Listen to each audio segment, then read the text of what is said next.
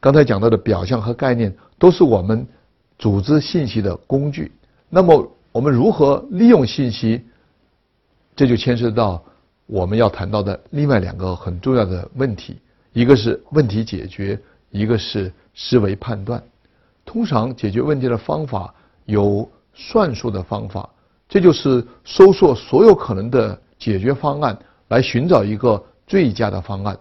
最常用的算术的方法。就是我们所说的尝试错误法，你不断的试各种各样的可能性，最后找到一个能够解决这个问题的方案。这种方法是机械式的问题解决方法。还有一些方法不需要通过搜索所有的问题解决的可能性，而只是根据我们的经验、直觉选择较少的问题解决方案。这个叫做启发式的问题解决策略。最常见的。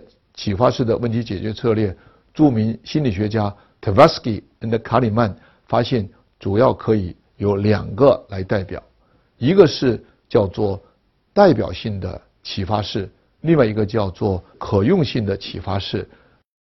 代表性的启发式讲的是我们通常用一些特别鲜明的形象来帮助我们做出思维和判断。他们做了一个很有趣的研究，就让人判断一下。在去年一年，是被飞机掉下的零件砸死的人多呢，还是被鲨鱼咬死的人多？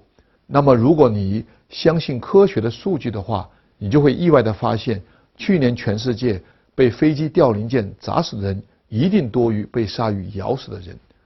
但是，我们往往根据自己的直觉和经验来做出判断，所以误认为去年一年全世界被鲨鱼咬死的人一定多于。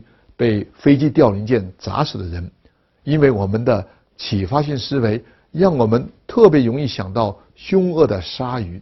从小到大，在水族馆我们看见的最凶猛的生物一定是大白鲨，所以很容易想到大白鲨。结果，大白鲨就是凶恶的代表，也是对我们人类生命的侵犯的代表。飞机掉零件，我们很难想象，因为如果飞机掉零件，它怎么飞呀？正是因为有这样的直觉和启发式，我们往往会做出错误的判断，但是它能帮我们马上解决这样的问题。这样的启发式方案甚至影响到我们中国人对自己民族文化的认识。我问大家一个问题：你猜一猜，阿拉丁到底是哪个地方的人？根据我们的直觉，我们很容易认为阿拉丁是阿拉伯人。阿拉丁、阿拉伯一字之差呀！太容易想到，太有代表性了，而且它是来自于名著《阿拉伯之夜》《天方夜谭》，我们一定是很自然的想象它是阿拉伯的作品。但是如果你仔细的看一看《天方夜谭》中阿拉丁神灯的故事，你就会意外的发现，阿拉丁原来是个中国年轻人。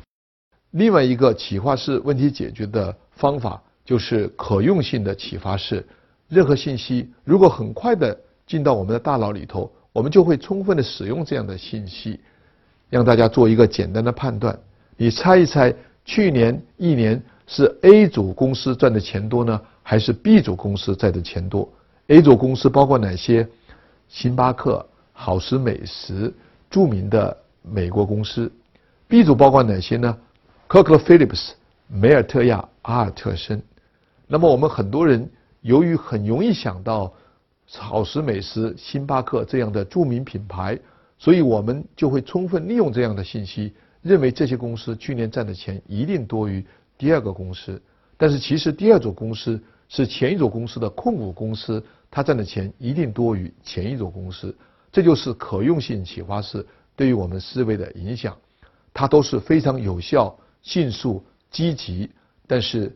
它也可能犯基本的判断错误。